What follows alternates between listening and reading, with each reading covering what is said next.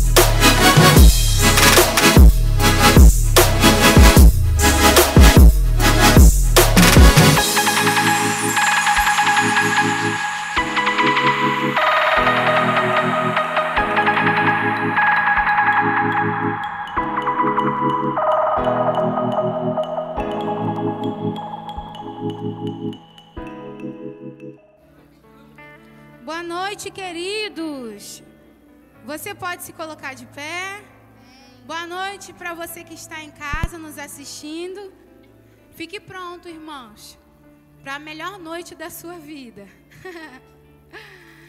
Deus ele está nesse lugar e ele pode fazer além do que você pensa ou imagina. E não há distância para ele operar aí na sua casa. Amém? Você pode dar boa noite para quem está ao seu lado, um sorriso. Aleluia.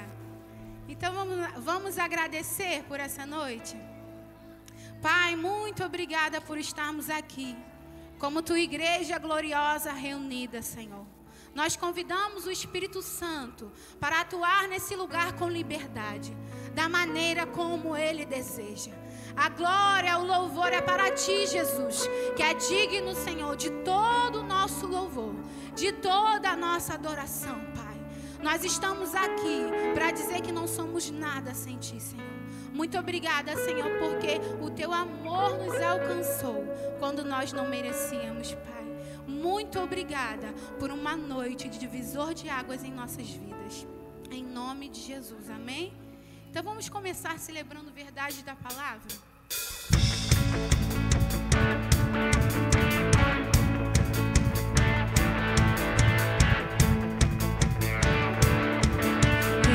um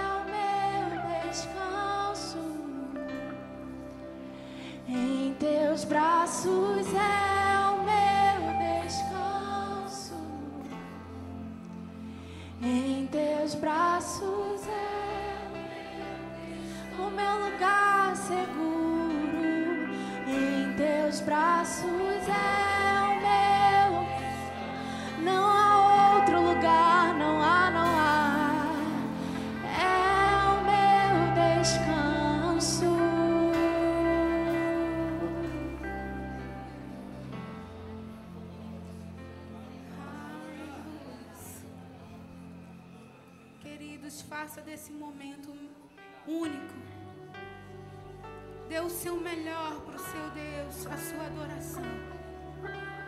Que nesse momento você se desligue de quem está ao seu lado, atrás de você. Mas que você feche os seus olhos. E que você entregue esse louvor ao Senhor. Como Maria derrubou aquele perfume. Era o melhor que ela tinha. Era tudo que ela tinha. Então Senhor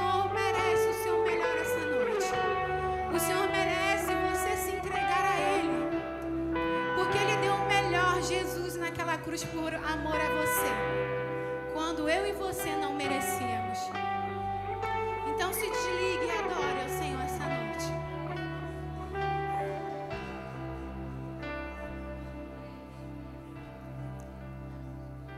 Ah, Deus que me deu tudo,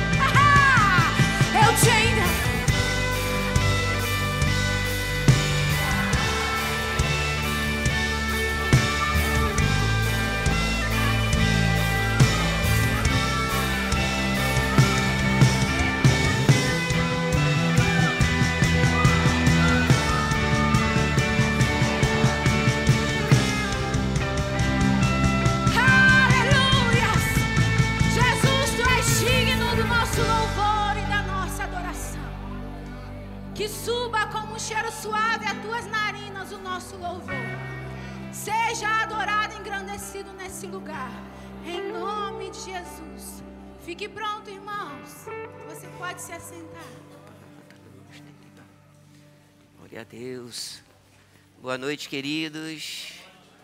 Graça e paz. Vai tudo bem? Vou perguntar de novo para você já liberar uma palavra. Vai tudo bem? Glória a Deus. Quantos estão vivendo pela fé aqui nesse auditório? Quantos aqui estão desfrutando de abundante graça? Glória a Deus. Importante a gente manter firme. É, Hebreus 10, 23. É, é, obviamente fala dentro de um contexto, mas eu tenho ensinado à igreja que quando você usa um verso para você trabalhar o conceito dele, não tem nenhum problema você citá-lo, né? Mas diz que nós devemos manter firme a, no- a confissão da nossa esperança sem vacilar. Porque aquele que fez a promessa é fiel. Então nós mantemos firmes a nossa confissão, confiando no Senhor em tudo, né? Eu hoje estava conversando com algumas pessoas, eu estava falando, às vezes, alguém pergunta para você, você está bem?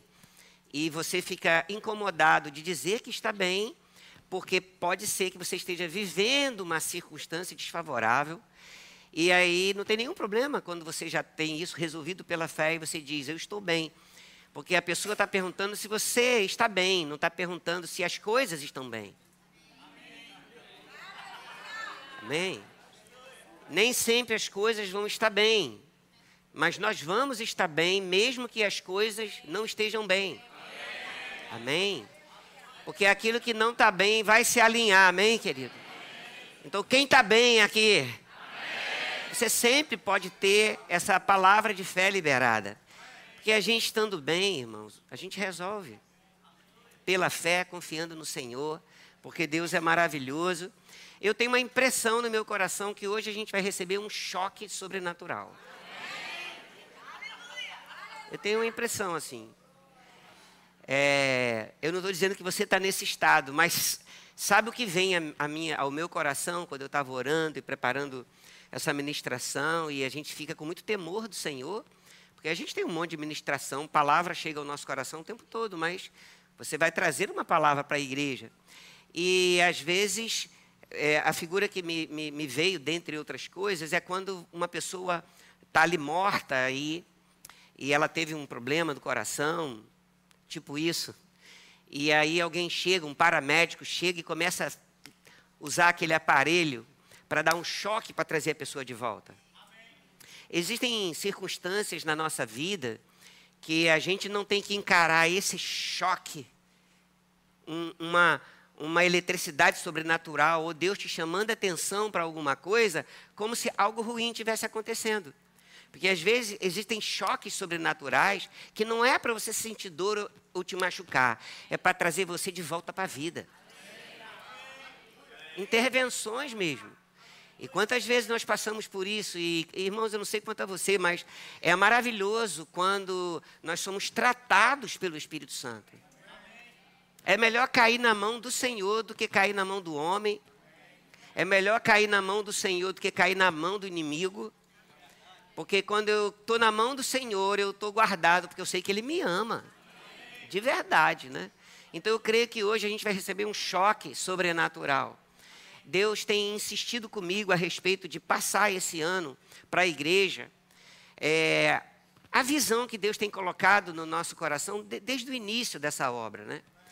Que é uma visão muito focada em, em olhar para o sentimento que houve em Cristo Jesus durante o seu ministério, as instruções finais que ele nos deixou e o que ele pensou a respeito de ser igreja. Porque eu sei, irmãos, que quando nós nos envolvemos com o Evangelho, a gente melhora. Não é? Não tem como não melhorar. Você conhece o Evangelho, você começa você sai daqueles princípios do mundo e você começa a andar nos princípios da palavra, irmão, não tem jeito, vai melhorar. Eu, eu nunca conheci ninguém que não tivesse melhorado. O poder da palavra, o poder do evangelho é algo muito real, transforma a nossa vida, nossa casa, nossa família, nossas finanças, nos ajuda com o ministério. E acima de, todo, de tudo, ainda tem o coroamento da graça que nos dá suporte em toda e qualquer situação. Tanto é verdade que eu tenho certeza que é assim como já aconteceu comigo, já aconteceu com você, de você viver uma situação que você acha que não vai dar conta. Ou viver uma situação que você percebe, rapaz, eu, mas você vê que naquele momento que você acha que não vai dar conta, chega algo sobre sua vida inexplicável que mantém você em pé. E eu quero declarar para você que crê, você vai até o final. Nós não somos daqueles que retrocedem. Nós somos daqueles que avançam. Nós não vamos olhar para trás e nada. Né? E, e Deus vai dar suporte para a nossa vida, para a gente chegar onde Ele quer que a gente chegue. É, é interessante que até, até Jesus sempre foi o Filho de Deus, nasceu, nasceu de uma virgem, e ele, quando ele, entretanto, quando ele ia começar o seu ministério, ele teve uma experiência com o Espírito de Deus, e ele foi ungido para uma missão. An antes dele ser ungido, ele, ele era o Filho de Deus, ele era o Messias. Mas depois da unção veio uma chancela sobre ele. Depois da unção veio uma chancela de Deus, uma autorização dada por Deus para que ele começasse o seu ministério. E ser ungido é essa chave. Acontece que a nossa geração muitas, muitas vezes não entende, a igreja contemporânea não entende, que essa unção ela não está sobre sobre o líder, ela não está sobre. Essa unção está sobre todo crente no Senhor Jesus Cristo. Porque a Bíblia diz que nós temos essa unção por dentro e nós temos essa unção sobre a nossa vida. E existem muitos aspectos, mesmo quando você olha para o Velho Testamento, a respeito de ser ungido, mas eu queria trazer, dentro de, de tudo que é tão grande, uma peculiaridade sempre quando um móvel do tabernáculo ou da, da casa de Deus, ele era ungido, a unção representava que ele tinha um propósito específico e representava uma outra coisa. Ele era do Senhor e de mais ninguém. O primeiro aspecto daquele que é ungido é saber que se ele foi ungido, ele foi ungido com um propósito existe um chamado sobre ele, uma unção que vai respaldar a sua vida e o seu trabalho. Mas tem uma outra coisa, que é essa coisa de compreender que nós não vivemos um pouco para o mundo e um pouco para Deus. Nós não podemos entender que quando a gente está no trabalho que nós chamamos secular, eu estou no meu trabalho secular, mas quando você está no seu trabalho secular, você está servindo a Deus. Deus só tem ministros de tempo integral. Vou dizer de novo. Deus só tem ministro de tempo integral. Se você é um ministro do Senhor e você crê numa unção e num chamado sobre sua vida, e de alguma maneira todos nós temos algo, a gente precisa entender que nós somos de tempo integral. Mesmo porque muita gente pensa que o tempo integral é para alguém que trabalha para a igreja e recebe por isso. Não, irmãos. Nós somos é, filhos e nós somos ungidos e somos ministros de tempo integral. Onde você estiver, fazendo o que você estiver fazendo, você é um ministro de tempo integral. A ponto de Apocalipse sinalizar que ele nos fez reis e sacerdotes para o seu serviço. E é sobre isso que eu quero conversar um pouco e eu quero que você entenda que o, eu creio que a mensagem que o Espírito Santo quer trazer para a nossa vida hoje realmente é um despertamento para a gente compreender o que a gente está vivendo nesse tempo. Posso ouvir um amém? Existe um poder dentro de você que vai ser despertado essa noite. Existe uma capacidade dentro de nós que vai ser despertada ainda mais. Para a gente compreender isso, para a gente mergulhar nos planos de Deus sem medo. Né? Da gente não ter o nosso Deus como plano B, ou a nossa fé como plano B, ou buscá-lo de todo o coração quando alguma coisa está dando ruim. Deus não é o nosso plano B, Ele é o amor da nossa vida. Eu estou falando por você, né? Quando eu acordo, Ele é o amor da minha vida. Porque tudo é para Ele, é o meu louvor, a minha adoração, o que eu tenho, o que eu sou, o meu tempo. Posso ouvir um amém aqui, gente? Então, pensando nisso, eu quero começar é, quando Jesus ele dá o testemunho da profecia bíblica que se cumpre a respeito do seu chamado. E eu quero que durante essa ministração você entenda que o que Deus quer tratar conosco é, é como Manassés, o pastor Manassés é, canta, né? É, eu sou ungido com a unção de Cristo. E a mesma unção que está, estava sobre ele está sobre mim, porque juntos, não individualmente. Individualmente nós somos membros desse corpo, mas juntos nós somos a igreja do Senhor. Amém? Mas abre em Lucas 4,16 e vamos deixar o Espírito Santo nos ajudar, amém? A passar para você aquilo que realmente Ele quer.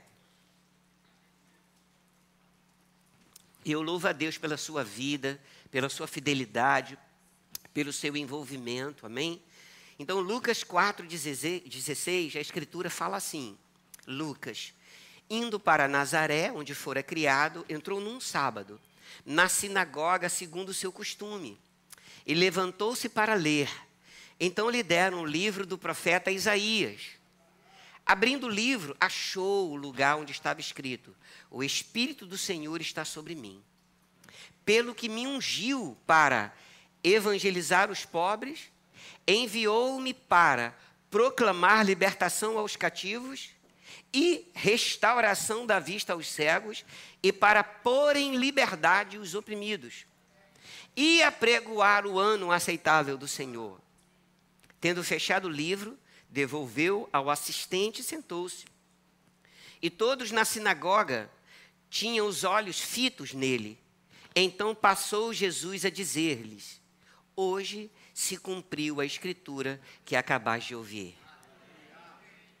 Ah, irmãos, a, a primeira coisa que me impressiona é 680 anos, mais ou menos, depois de uma palavra profetizada por Isaías, que está em Isaías 61. Existe um hiato de tempo onde até mesmo as escrituras cessam entre o Velho e o Novo Testamento. Há um hiato. Depois Deus retoma o, essa proeminência do tempo profético e Jesus chega e quase 700 anos depois, alguém lê um texto sobre si e diz: Hoje essa escritura se cumpriu. É algo muito poderoso. Eu quero que você preste atenção em cada palavra que você vai ouvir essa noite deixe o Espírito Santo é, tratar com você. Se permita ser ser tocado hoje. Porque eu não estou dizendo que pode ter alguém aqui hoje à noite. Eu não tô, como eu disse, talvez não tenha ninguém morto aqui, não. Mas o que eu estou dizendo é que, mesmo você já estando envolvido em um tempo na igreja, hoje a unção pode vir sobre sua vida e você levar um choque sobrenatural e você começar dentro de você o avivamento que a gente quer ver fora da igreja.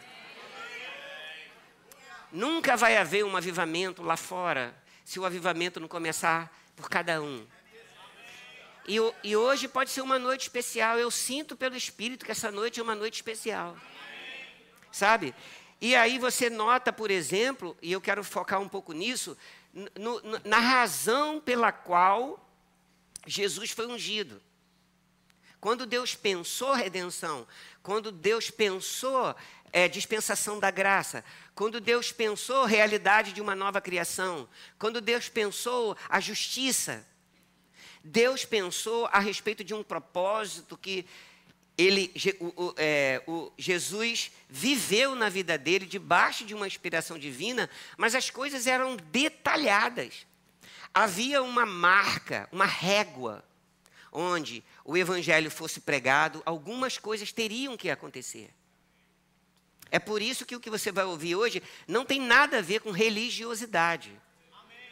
Não é só sobre vir à igreja, ser membro da igreja e viver uma vida boa. É mais do que isso. É um nível de comprometimento onde a gente vai viver o melhor que nós podemos viver, mas esse melhor que podemos viver vai estar intimamente ligado ao propósito que Deus tem na nossa vida. E a gente aprendeu aqui, a gente já ministrou, que o propósito, ele nos guarda. O, o propósito nos livra da morte. O, o, propósito é como se eu estivesse dentro de um barco numa tempestade, mas ele me protege. Posso ouvir uma amém aqui? E a Bíblia diz: evangelizar os pobres, proclamar libertação aos cativos, restauração da vista aos cegos, pôr em liberdade os oprimidos e apregoar o ano aceitável do Senhor, que todo mundo aceita é, é como a, a, o ano o ano do jubileu, onde algumas características, a gente não vai entrar nisso, mas o ano de jubileu, que isso aqui é uma figura, era o escravo precisa ser livre. Toda dívida está paga. E aquilo que você perdeu será restituído. Você está entendendo? Então, eu não posso olhar para o Evangelho sem compreender que toda essa receita sobrenatural de redenção está sobre a minha vida e eu tenho direito e o privilégio de desfrutar, porque Jesus já conquistou para mim. E, só que existe uma coisa, e você vai ver nos outros textos que eu vou ler com você. Não é só sobre isso ter me alcançado. Isso me alcançou e me jogou automaticamente dentro de uma vida missionária. Isso me alcançou e automaticamente fez ferver dentro de mim que eu tenho que passar para frente essa missão. Deixa eu dizer uma coisa para você, e eu, é, é, é, o Senhor tem tratado isso comigo, e eu até recentemente, que eu gosto muito de frase, publiquei uma frase assim, um texto pequeno. Irmãos, o, o, o rio, o mar morto, ele recebe as águas do Jordão. E só que quando as águas do Jordão chegam no Mar Morto, o Mar Morto não é fluente para nenhum outro lugar. As águas vivas que vêm, elas morrem no mar morto. E por que que morre? Tudo que você não compartilha morre e você morre junto. O mar morto, ele é morto porque ele não compartilha da vida que chegou. Por isso o sal, por isso a falta de vida, nada pode viver lá. Porque só vai, você só vai manter alguma coisa viva dentro do teu coração se isso fizer parte da sua vida para compartilhar. Seja o evangelho, seja dinheiro, seja cuidado, seja compaixão, seja misericórdia, seja generosidade, seja gentileza, seja o que for. Chegou para você, você tem que compartilhar, senão morre contigo. Porque nada do que Deus nos dá é para morrer com a gente. E o que me mantém, o que mantém a chama viva do evangelho, já que é essa é a ênfase do Espírito Santo, é o fato de tudo que chegar para mim, eu ter um fogo dentro de mim para compartilhar.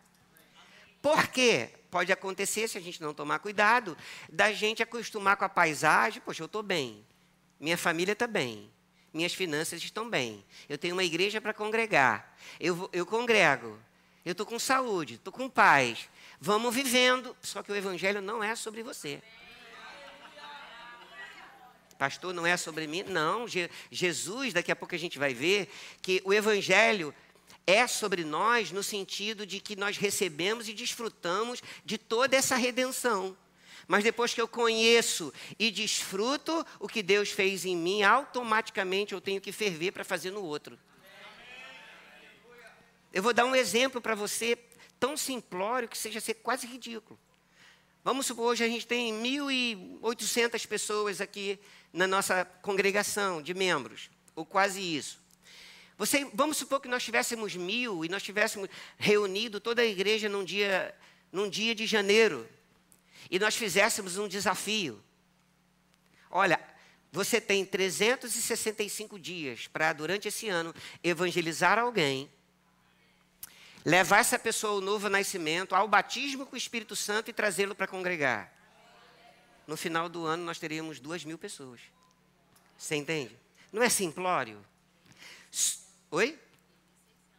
Então, estou falando mil, se fôssemos mil. Então, o que, o que, que precisa nessa fase que a gente está entrando, que não é sobre números, irmão, você entende? É, é, eu não sei, é, a vida, ela se tornou para o crente, quando você olha para o mundo, você vê que se tornou até para a gente uma, a, a, acontece coisas tão absurdas existe tanto sofrimento que você tem que trabalhar com a sua cabeça para poder conviver, de você estar bem e ver tanta desgraça. Quem concorda comigo? Agora, eu não posso exigir coisas boas, certas, corretas, de quem está nas trevas. Não me assusta quando eu vejo a sociedade louca, porque quem está em treva anda no escuro. O que me assusta é quando você a pessoa que já está na luz querendo viver nas trevas. Isso me assusta. Porque quem está nas trevas, como é que eu posso dizer alguma coisa dela? Porque eu já estive lá. E quando eu estive lá, eu fazia as mesmas coisas. E deixa eu só lembrar, você também fazia. O que que nos libertou? Cristo Jesus. O que que nos libertou? O novo nascimento, o Espírito Santo. E o que que ferve no nosso coração hoje? Um, de, um desejo intenso de que essa palavra transborde dessas paredes. A gente vai para um lugar grande e se tiver necessidade, vamos fazer cultos o dia inteiro lá. Para caber todo mundo que vai vir. De todos os lugares, para declarar que o Senhor é bom e que nele não há injustiça. Que vão observar os milagres e o testemunho da sua vida e da minha vida e falar: o que é isso? Como pode a gente. Vocês vivem bem, mesmo se a circunstância não estiver bem. Você vai dizer: Eu vivo bem e nem sempre as circunstâncias estão bem. Mas como eu vivo bem e eu sou um catalisador de fé, as circunstâncias mais cedo ou mais tarde vão se alinhar. Porque não é sobre não estar bem e acostumar com uma vida de qualquer maneira. Não, irmãos. Vitória é uma agenda de Deus para o crente. É uma agenda. Paulo escrevendo aos Efésios 6,13, ele diz: tomando toda a armadura, a armadura de Deus para que possas resistir no dia mal. Eu tomo toda a armadura de Deus para que eu possa resistir no dia mal. Não é lutar contra o diabo, batalha espiritual, é resistir contra o diabo pela fé. Aí depois diz, e depois de ter desvencido tudo, permanecer inabaláveis. Paulo, é, escrevendo aos Coríntios, em, me parece que 2 Coríntios 2,14, ele diz: Mas graças a Deus, que sempre me conduz em vitória. Amém. João diz: Mas essa é a vitória que vence o mundo, a nossa fé. Amém. Se eu tenho fé, eu ando na vitória. Então, guarda isso no seu coração. Quando você quiser pensar em uma vida vitoriosa, entenda que o seu Pai Celestial fez essa agenda para você. Amém. E a gente já está experimentado disso. Quantas batalhas nós temos enfrentado? Quantas lutas, quantos desafios. Eu não sei nem o que você passou durante o dia, mas eu chego aqui, numa quinta-feira, essa igreja está lotada. Por quê? Porque você já está compreendendo que algo novo tem chegado e que você vai pegar junto com a visão de Deus. Olha só que coisa interessante. Quando você vê é, Atos é, é, 10, 38, que o contexto aqui é quando Pedro, depois de ter vencido seus preconceitos sobre os gentios, ele chega na casa de Cornélio e ele começa a pregar. dentro desse contexto, falando sobre Jesus, ele diz assim: olha, como Deus ungiu a Jesus de Nazaré, com o Espírito Santo e com poder. Quando a unção vem, ela vem com o Espírito Santo e com poder. A unção não vem apenas para a gente dizer, sentir a presença. Caí na unção. Comecei a rir, não parei mais. Todas essas coisas vão acontecer e são maravilhosas. Maravilhosas. Mas não é só sobre isso. Deus ungiu a Jesus de Nazaré com o Espírito Santo com poder, e essa unção deu um start para ele fazer alguma coisa. Por causa da unção, que, que, veio, que é o Espírito Santo, mais poder de Deus, ele saiu e andou por toda parte fazendo bem e curando a todos os oprimidos do diabo. Pastor Bud, ele gostava muito de enfatizar esse verso. Quando ele falava isso, eu lembro como se fosse hoje. Ele dizia, curando a todos os oprimidos do diabo. E ele dizia, irmãos, aqui está dizendo oprimidos do diabo, porque nenhuma doença vem de Deus. Se alguém está oprimido, não está oprimido de Deus, está oprimido do diabo. Mas 1 João 3, a parte B do versículo 8 diz: Para isto o Filho de Deus se manifestou para desfazer as obras do diabo. Para que, que Jesus veio? Para desfazer as obras do diabo. Então, quando você identifica uma obra na sua vida, você fala, rapaz, perturbação, doença, confusão na minha mente, Deus não está nisso. Não significa que você vai vencer o seu processo da sexta para o sábado. Mas o que nós precisamos entender é que, assim como Jesus foi ungido com o Espírito Santo e com poder, a igreja está ungida com o Espírito Santo e com poder. Será que é um poder diferente? Não me parece, porque escrevendo aos Efésios, Paulo fala com muita clareza que ele deu esse poder que ressuscitou a Jesus dos mortos para a igreja, o seu corpo. Sabe, você pode estar passando por qualquer coisa, Hoje eu estava pensando muito sobre isso. Mas quando você lembra quem você é, não que a sua mente está dizendo que você é, não que os seus sentimentos estão dizendo que você é, não que o homem está dizendo que você é. Não, mas quando você sabe quem você é, o que você carrega. Ninguém aqui é a melhor pessoa ou a pessoa mais importante do mundo, mas eu tenho certeza, você carrega a mensagem mais importante do mundo. Não é sobre mim, é sobre a mensagem que eu carrego. E aí, é essa expressão, irmãos, porque Deus era com ele. Então, quando Deus é conosco, se Deus é comigo, aqui está dizendo, há uma razão para isso tudo acontecer, porque Deus era com ele. Se Deus é comigo, eu estou autorizado pelo Senhor a crer que a unção que operou em Jesus, que a unção que permeou Atos dos Apóstolos, não mudou, não acabou. Jesus Cristo é o mesmo, ontem, hoje será para sempre a nossa igreja vai ser uma igreja, é e vai ser uma igreja profética, apostólica a gente crê em milagre, a gente crê no sobrenatural, a gente crê em é, é, intervenções divinas, em coisas estranhas, Deus se movendo com a sua mão. E uma hora a ficha vai cair, ou o download vai completar. Entendeu? Porque é claro isso, Deus é conosco. Nada do que tem acontecido é porque ninguém aqui sabe. Porque é fácil você identificar quando Deus não está envolvido com uma pessoa, quando a pessoa traz todo o mérito para si. Eu sou a pessoa, eu sou o cara, eu resolvo, pá, pá, deixa comigo, uau. Uau, nada, pode vir um vírus e matar. Um mosquito da dengue pode acabar com essa belezura. Você entende? Esse tempo é um tempo de não desprezar as habilidades que Deus nos deu, nossa inteligência. Mas esse é o tempo de dizer: Senhor, vai tudo bem, mas toda a glória da minha vida é para Ti. Toda a glória da igreja é para o Senhor. Está tudo bem, acabou. E essa unção está, e esse chamado nós temos. Um outro texto que me chama a atenção é quando Jesus diz assim, em Mateus 9,35. Mateus, na verdade, escreve dizendo assim: E percorria Jesus todas as cidades e povoados, fazendo três coisas.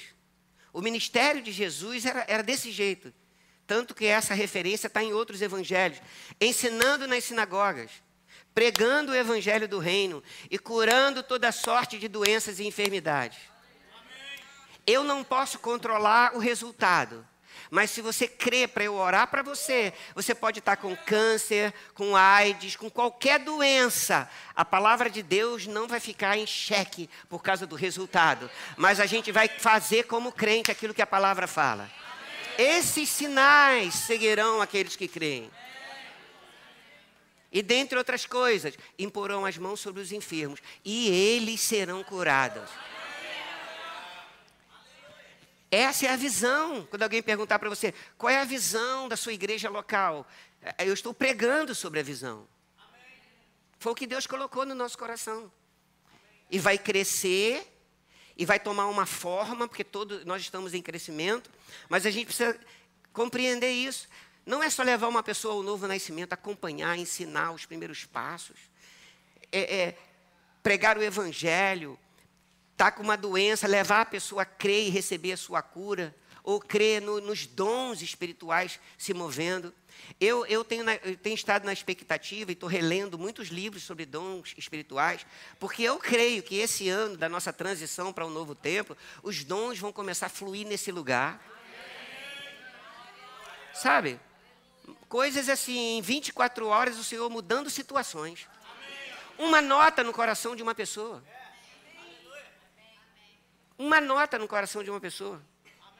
Para fazer alguma coisa muda tudo, seja financeiramente, seja ministerialmente, seja em qualquer área da nossa vida. Irmãos, Deus está vivo. Você já viu essa expressão, Deus vivo, Deus vivo? Eu separei na Bíblia. Deus vivo, Deus vivo. Por que, que as pessoas falam Deus vivo? Várias escrituras dizendo Deus vivo. Deus está vivo real.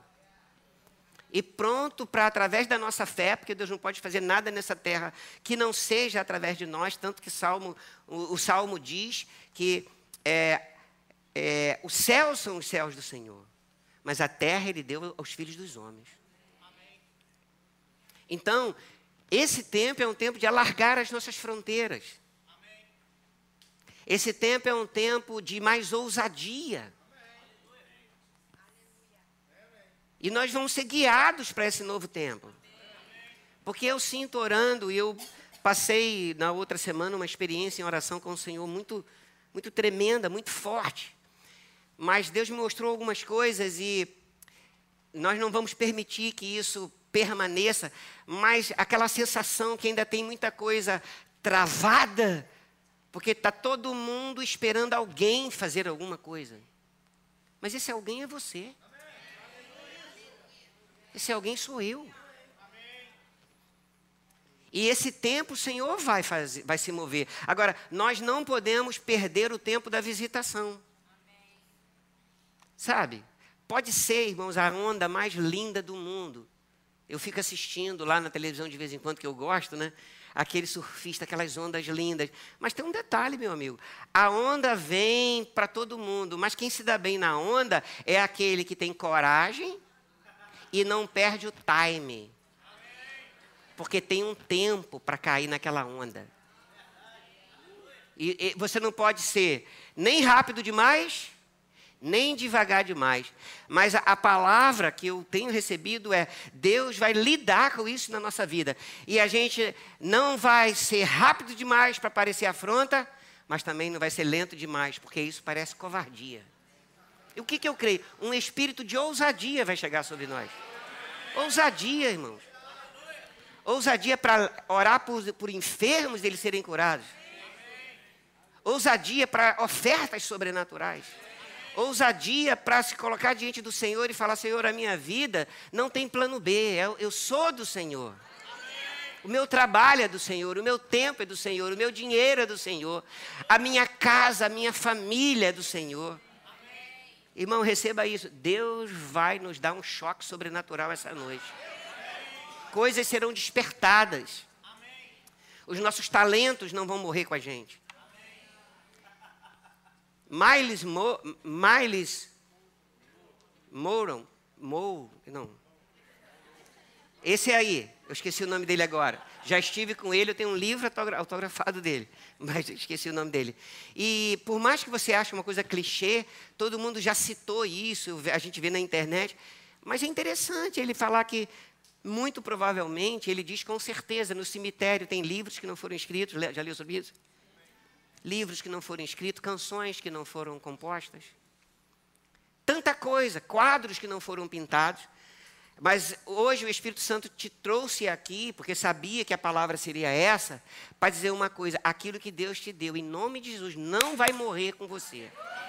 Não vai, irmão. Não vai morrer com você.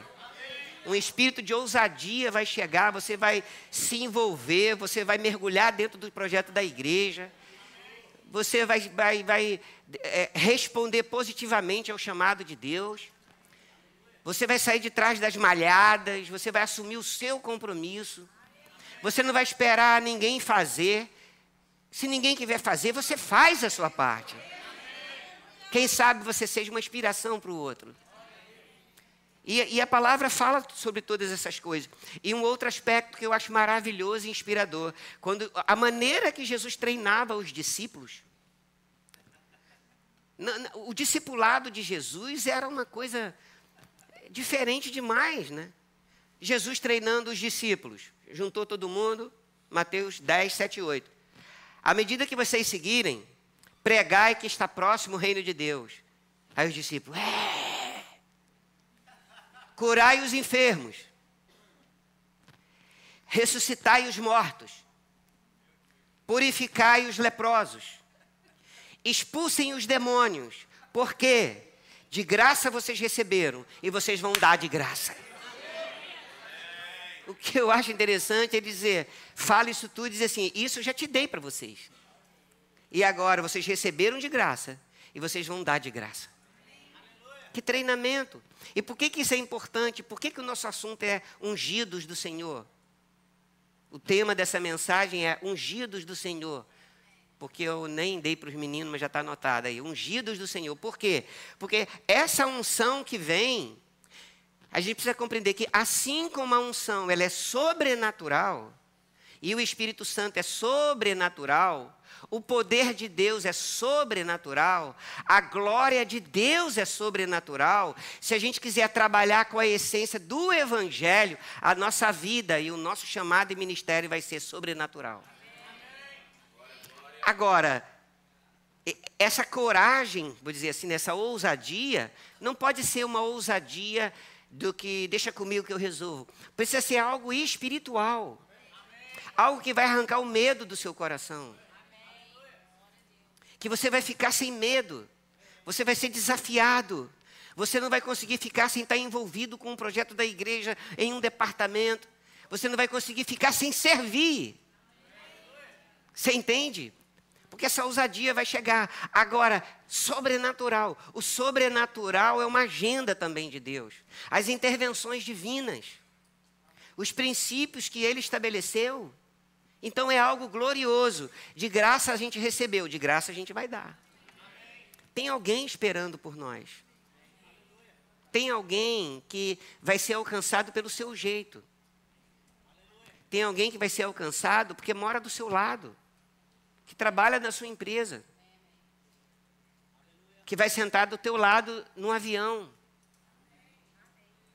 Quando a gente encara que, que não existe nada de coincidência na vida, e quando você acha que não tem nada de coincidência na vida, o que, que desperta dentro de você?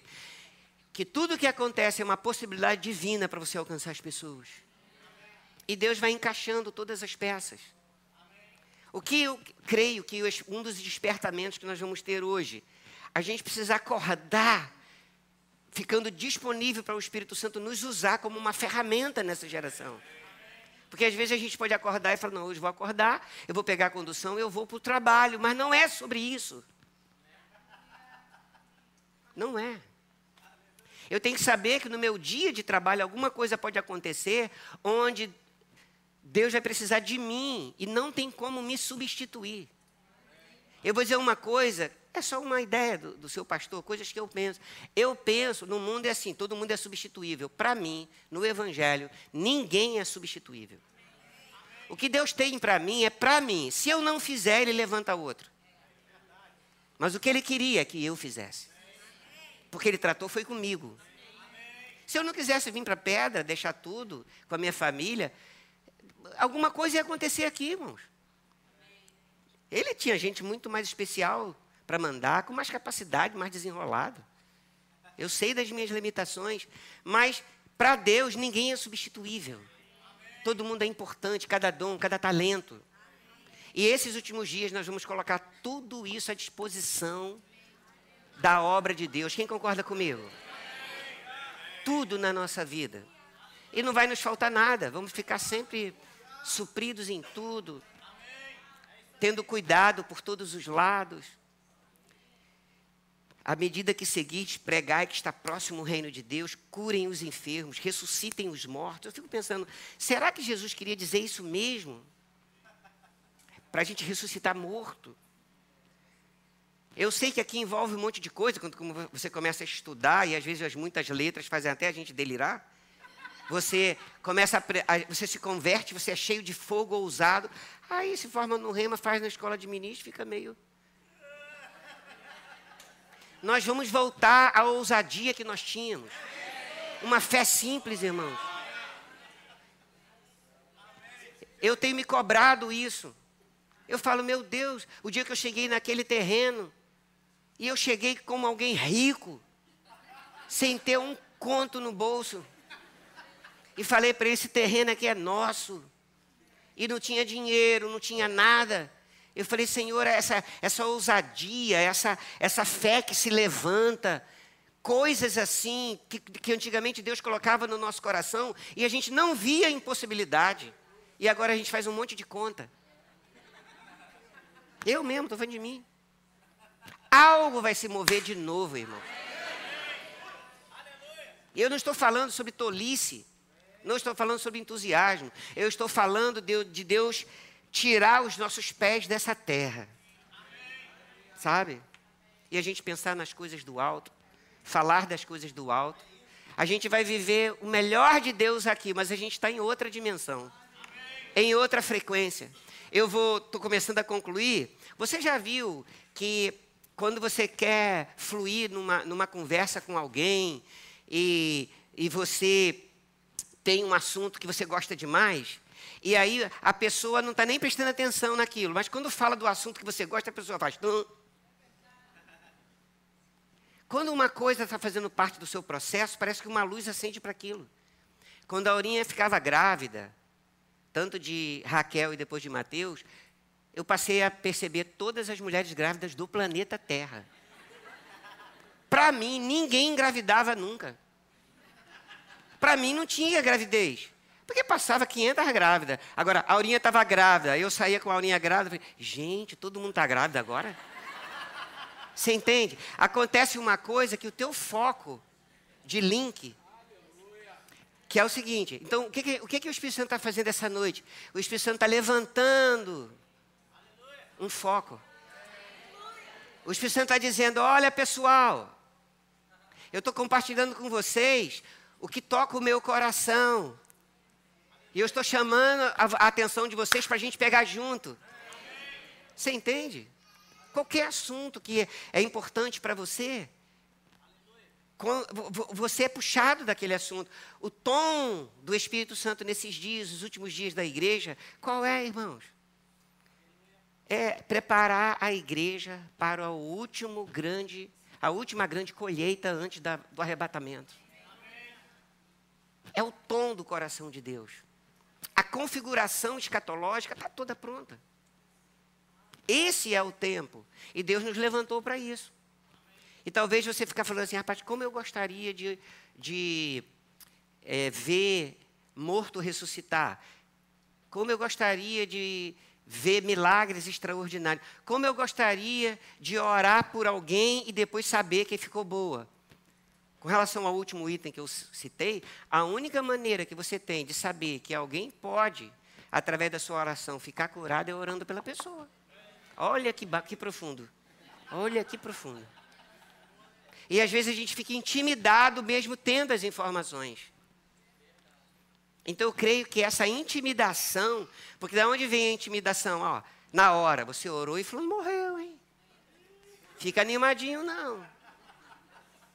Irmãos, mas você orou, fulano morreu, o outro orou, morreu de novo. Orou de novo, não morreu. E orou de novo, parou de morrer. E daqui a pouco todo mundo se associa com você. E melhor do que cura é andar em saúde.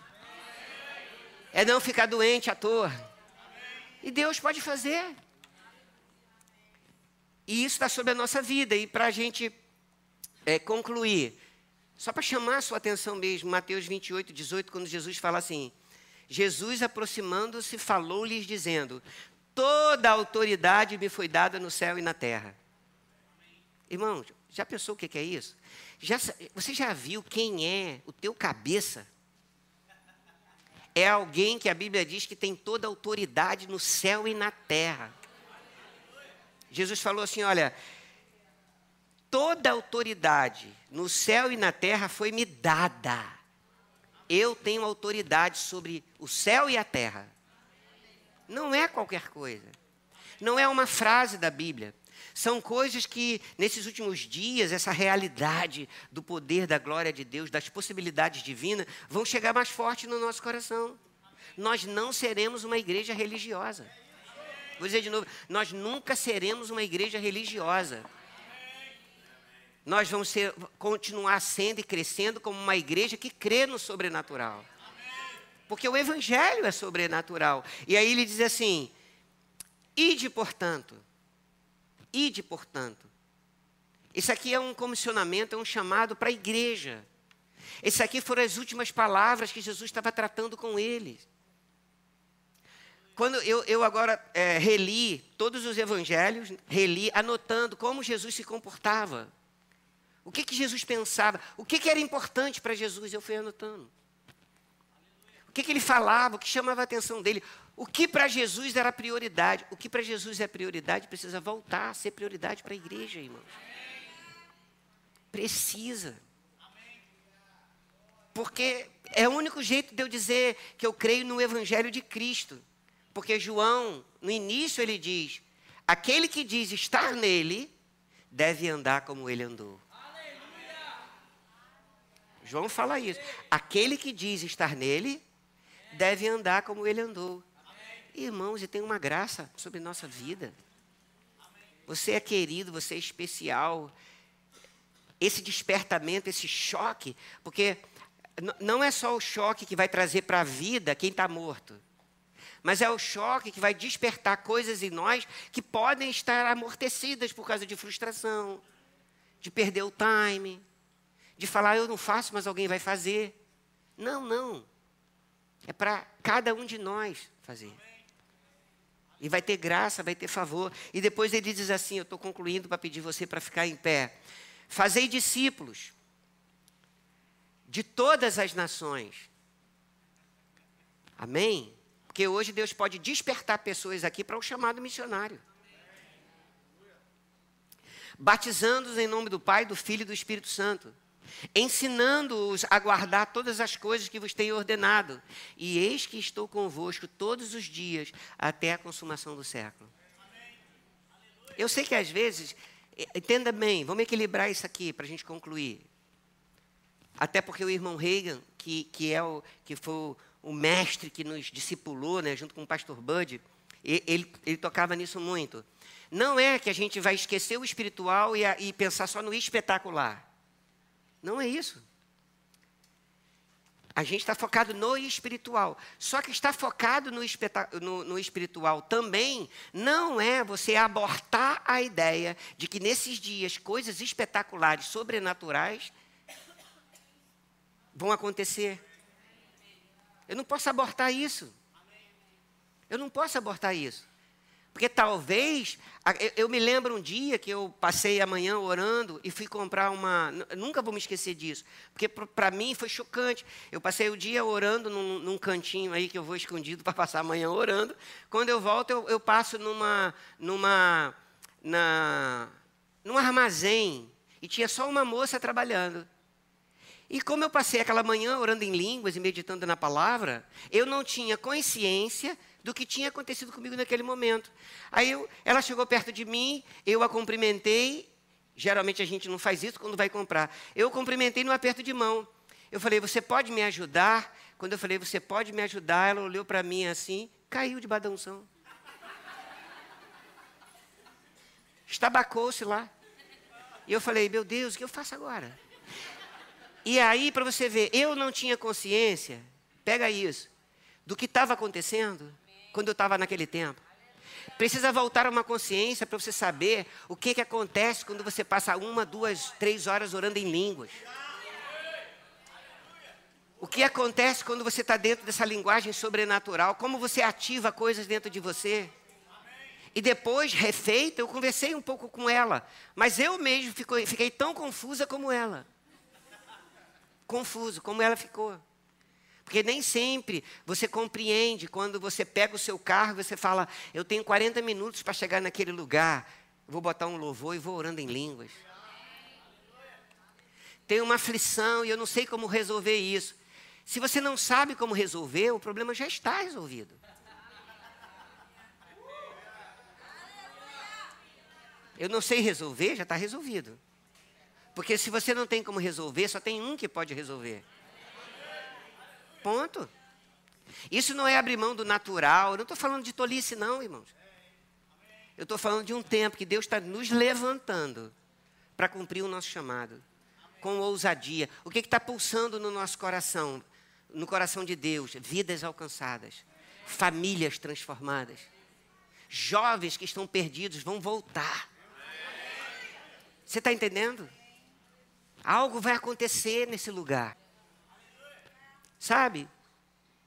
Só para você ter uma noção. Jesus uma vez foi libertar um homem cativo que as pessoas falavam para ele, olha, ele anda em sepulcros e bota corrente sobre ele, ele despedaça as correntes. Eu falei, ué, peraí. O homem endemoniado despedaça as correntes. Corrente.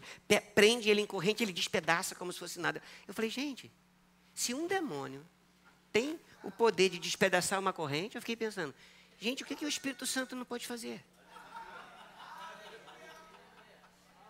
O que, que o Espírito de Deus não pode fazer? Mas chegou o tempo, irmãos. Chegou o tempo. Você veio aqui hoje, eu vim também, estamos todos no mesmo barco, para a gente receber esse choque do Espírito Santo. A gente vai desfrutar de um tempo maravilhoso, de alegria, porque só para te lembrar, quando o profeta fala, o salmo fala a respeito de Jesus ungido, diz que ele foi ungido com uma unção que trazia sobre ele uma alegria incontida. A unção traz uma alegria incontida. Você não vai ficar assim, ah, eu tenho que ir lá para a igreja porque eu tenho uma missão para fazer, ou Deus me botou no coração, e você vai resmungando nada, irmãos. Não é assim. É cheio de alegria. Refrigério. E tudo vai começar a te enganar. Eu, eu vou liberar a palavra para você, mas você vai entender a liberação. Você vai começar a ser incomodado de um nível de compaixão aumentando no seu coração pelos perdidos, pelos que sofrem. A ponto daquele te incomodar. Você fala, rapaz, meu Deus, eu não devia estar naquele culto ontem, esse negócio pegou em mim. É. Só vai funcionar quando for assim. E aí o que, que acontece quando uma brasa está viva? Toca na outra, ela fica viva também. Avivamento é assim: um ficou avivado, contaminou o outro, influenciou o outro, daqui a pouco está todo mundo. Unção e propósito pega, irmãos. Pega. E é uma maravilha. Não precisa reclamar. Eu não reclamo. Eu não, não, nada. Tá bom. Às vezes o sangue dá pela canela. Mas deixa eu te falar, dá na minha, mas eu sei que também dá na tua, lindão. Às vezes o sangue dá na canela de todo mundo. Mas olha a gente aqui numa quinta-feira, essa igreja cheia de gente dizendo: estou dentro do processo, estou dentro do propósito.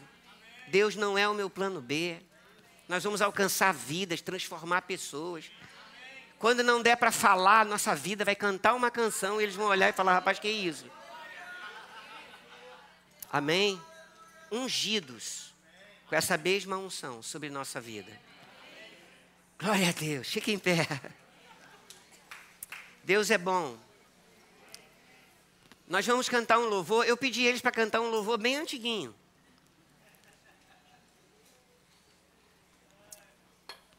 Eu quero eu quero só fazer um apelo hoje, né? Eu quero fazer alguns apelos. Convites, né? Eu quero convidar para vir aqui à frente, aceitar Jesus. Olha como eu estou sendo específico. Receber Jesus como Senhor da sua vida. Se você ainda não teve essa experiência. Quero chamar aqui à frente pessoas que percebem que Deus já tem tratado coisas no, no teu coração, mas você está postergando, empurrando com a barriga. O que, que os outros vão pensar? O que, que vão achar da minha atitude? Será que vai achar que eu fiquei maluco? Se você precisar, eu só estou falando, pode vir ninguém, porque se não vier ninguém, o que, que eu vou entender? A palavra já tratou o que tinha que tratar. Vir alguém aqui não vai dar ibope? Não dá ibope, você não vive disso, nem eu. Mas coisas amortecidas dentro do teu coração. Uma ferramenta, Deus já te mostrou alguma coisa, mas você quer esse choque sobrenatural para um avivamento que você sonha chegar na sua vida, na sua casa. A ponto de um tempo de oração não ser uma coisa pesada, mas a presença de Deus é deliciosa, irmão. Meu Deus do céu, que coisa maravilhosa. Onde você tiver o seu culto.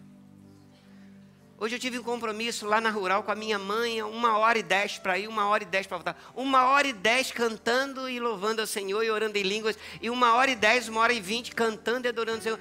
Meu Deus do céu. Aí, quando eu, como eu vim direto para pregar, chegou pertinho ali, estava tão gostoso dentro do carro. A unção. Aí eu diminuí. Eu falei, cara, eu vou a 30.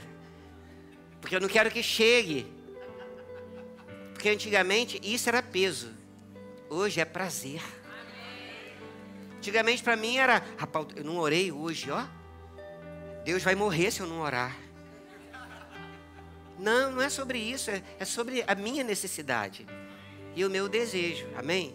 Se você precisa dessa oração, se você está aqui hoje e você ainda não viveu essa experiência do novo nascimento, vem aqui. Se você precisa de um despertamento a respeito do que o Senhor tem tratado, vem aqui. É só uma atitude ousada. E a gente vai só adorar o Senhor agora e declarar essa canção, amém? É uma oração. Essa canção é uma oração dos ungidos da igreja.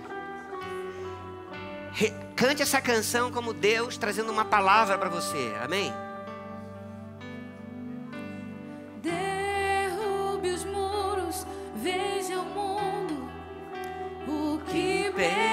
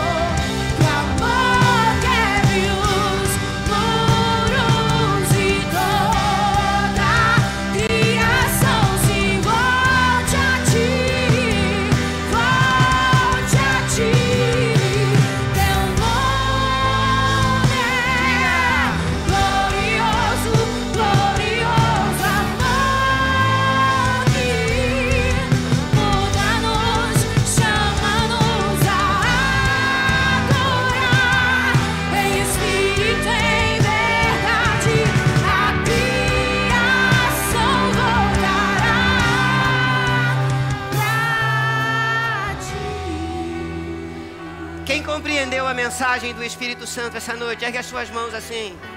Mantenha as suas mãos erguidas. Nós vamos orar por eles. Pode passar à frente deles. Eu queria que no seu lugar você fizesse a sua oração de rendição ao Senhor mais uma vez. Renda a Ele glória. Dedique ao Senhor o seu tempo. Dedique o seu tempo. Diga para Ele: Senhor, a minha vida é tua. Diga para Ele: Senhor, a minha família é tua. Senhor, o meu trabalho é teu. Senhor, o meu dinheiro é teu. O meu ministério é teu.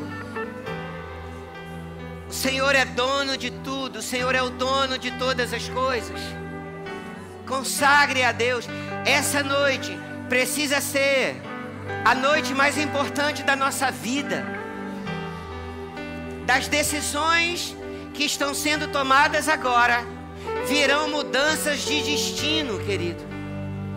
Das decisões que estão sendo tomadas agora entre você e o Senhor, Deus está reescrevendo histórias. A unção sobre você aí agora, em nome de Jesus. A unção do Espírito de Deus tocando a sua vida em nome de Jesus. Você pode orar em outras línguas por um tempo. Ore em outras línguas, ore no Espírito. Ore no entendimento. Escreva com a sua boca uma nova história, inspirada pelo Senhor. Um tempo de abundância, um tempo de liberdade, um tempo de contentamento. Deus está virando algo hoje à noite, irmãos.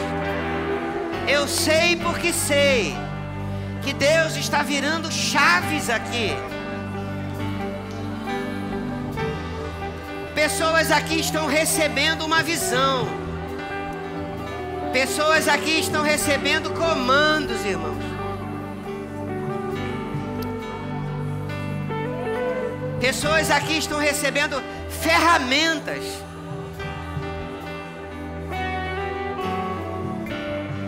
Você que já sabe o dom de Deus sobre sua vida, Eu quero dizer, como Paulo falou a Timóteo, reavive hoje, reaviva hoje o dom de Deus em você.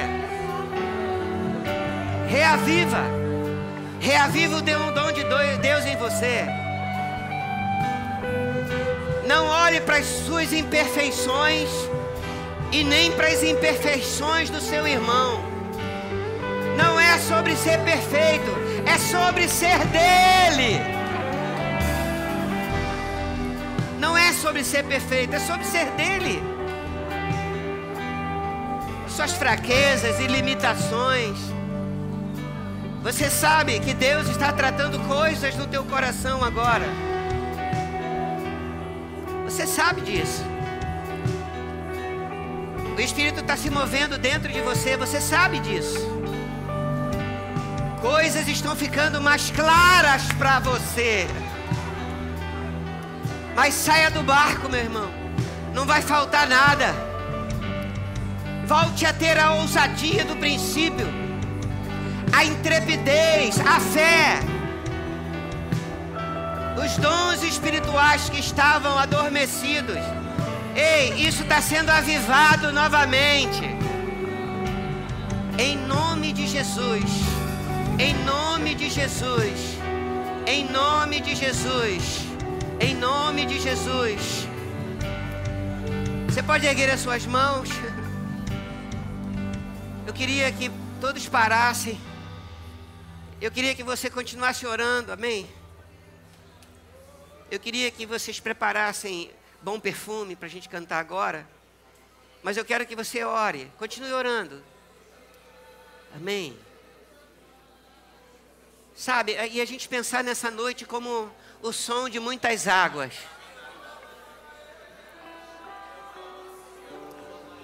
O som de muitas águas, irmãos. A voz do Senhor, como o som de muitas águas notas espirituais chegando para a sua vida, coisas sendo esclarecidas, coisas se movendo. Se entrega completamente. Se entrega completamente. Você pode erguer a sua voz um pouco mais alto. Oh, aleluia. Rompimentos. Rompimentos.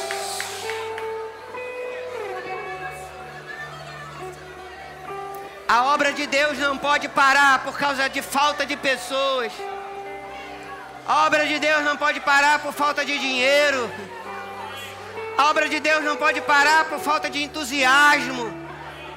Nada vai parar. Aquele que em nós começou a boa obra, a completará até o dia do Senhor Jesus Cristo. Sejam cheios do Espírito Santo essa noite, como no dia de Pentecostes, experimentando da unção de Deus, da presença dEle. Volte para a posição. Vamos cantar, vamos adorar a Deus. Que seja um tempo de, de consagração, amém. Eu dou meu coração.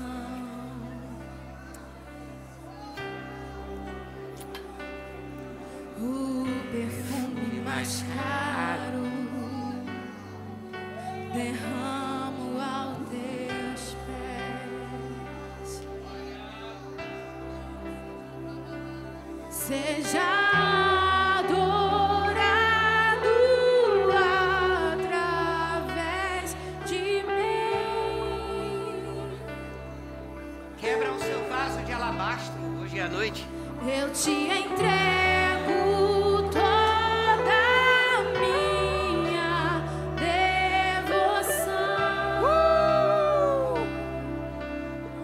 altos, irmãos, voos altos.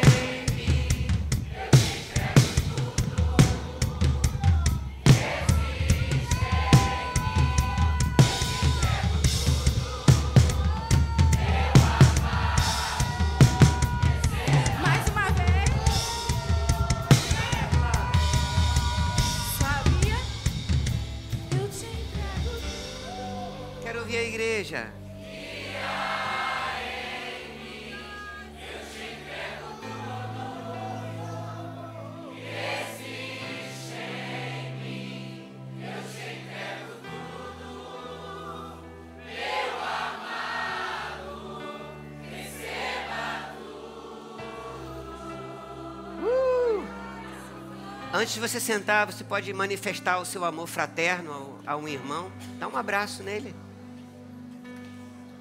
Seu amor, seu carinho. Amém? Glória a Deus. Vamos ter umas informações importantes para você, para a gente.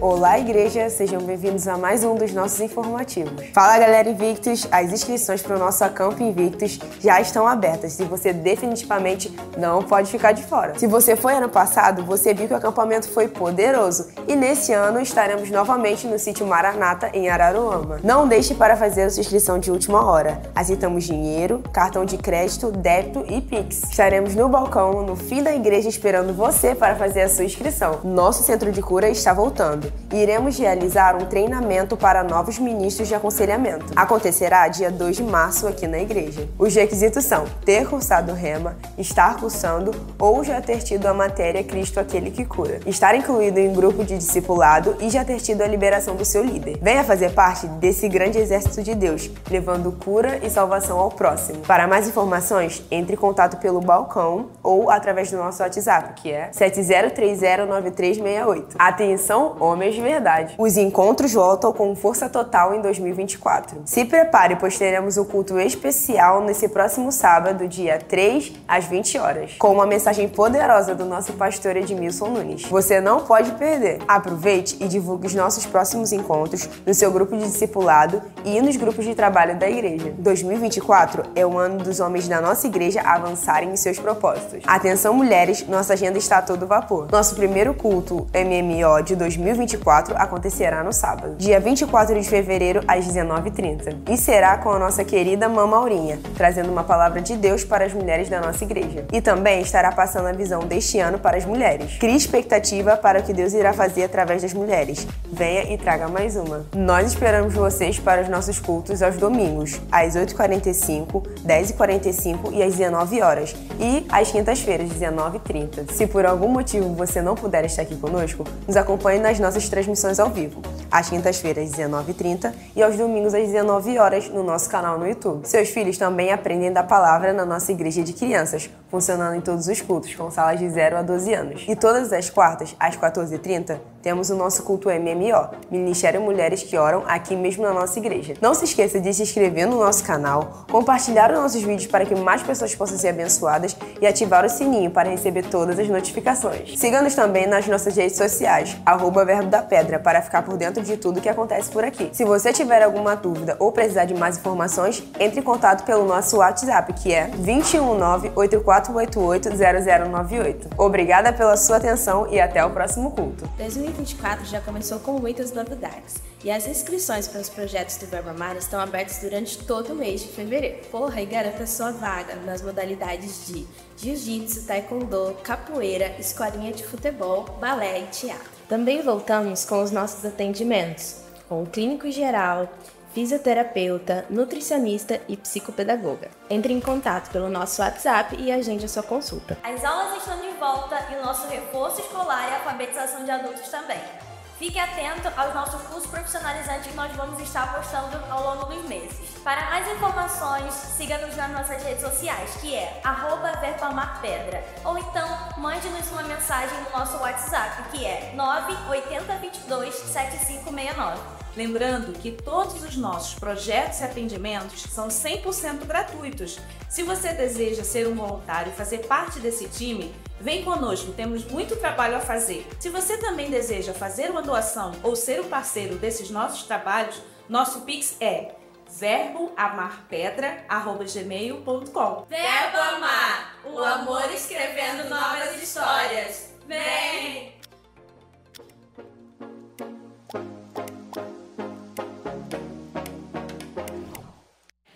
Trabalho maravilhoso, glória a Deus.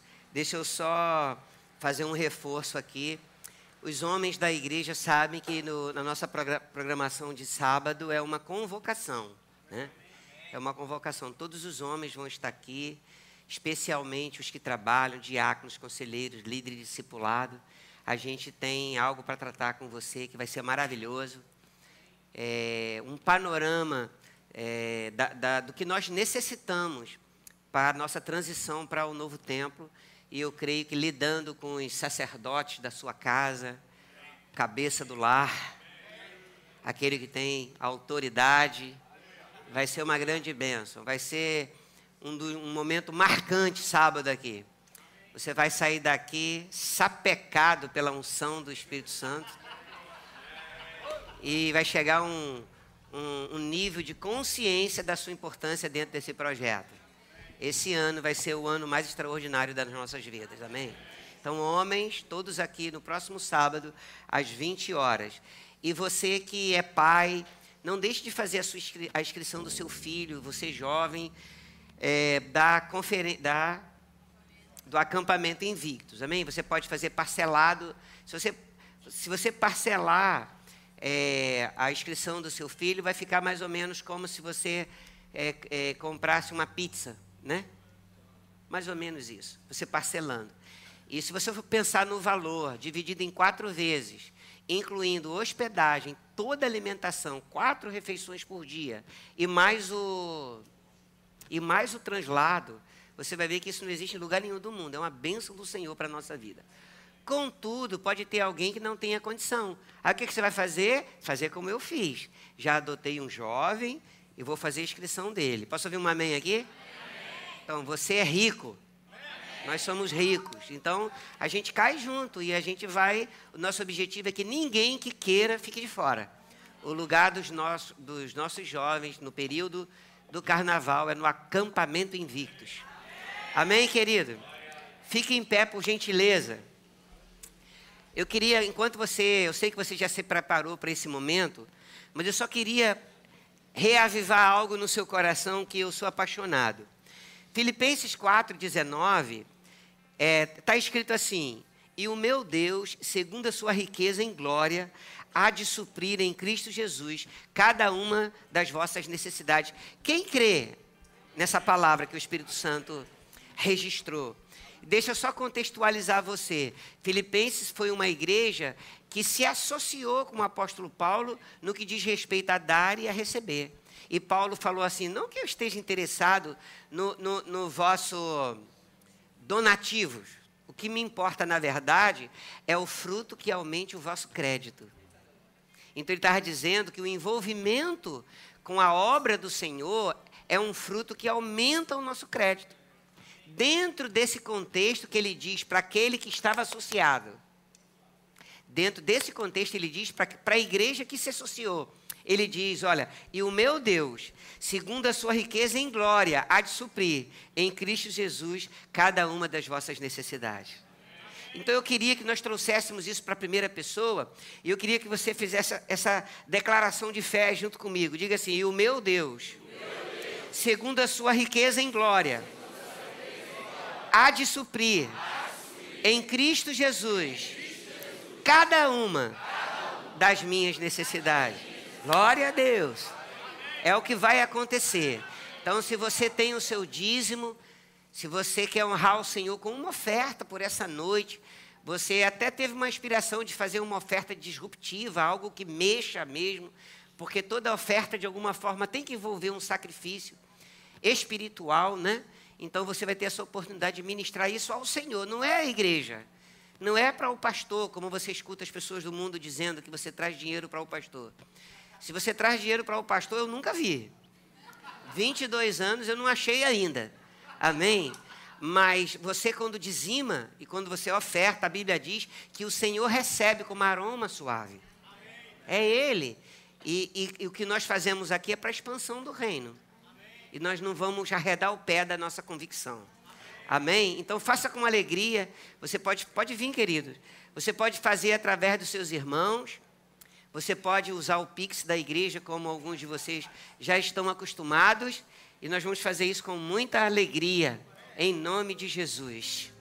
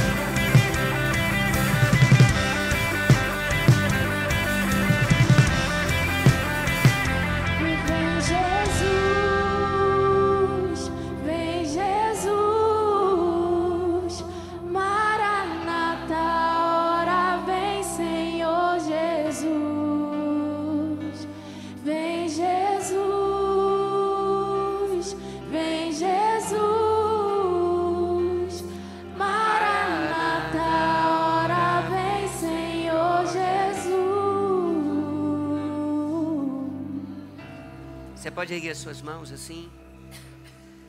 Pai Santo, nós estamos tão felizes por essa noite, pela mensagem que o Senhor trouxe para o nosso coração. Nós sabemos, Pai, que assim como tem sido mais uma vez essa noite, não foi só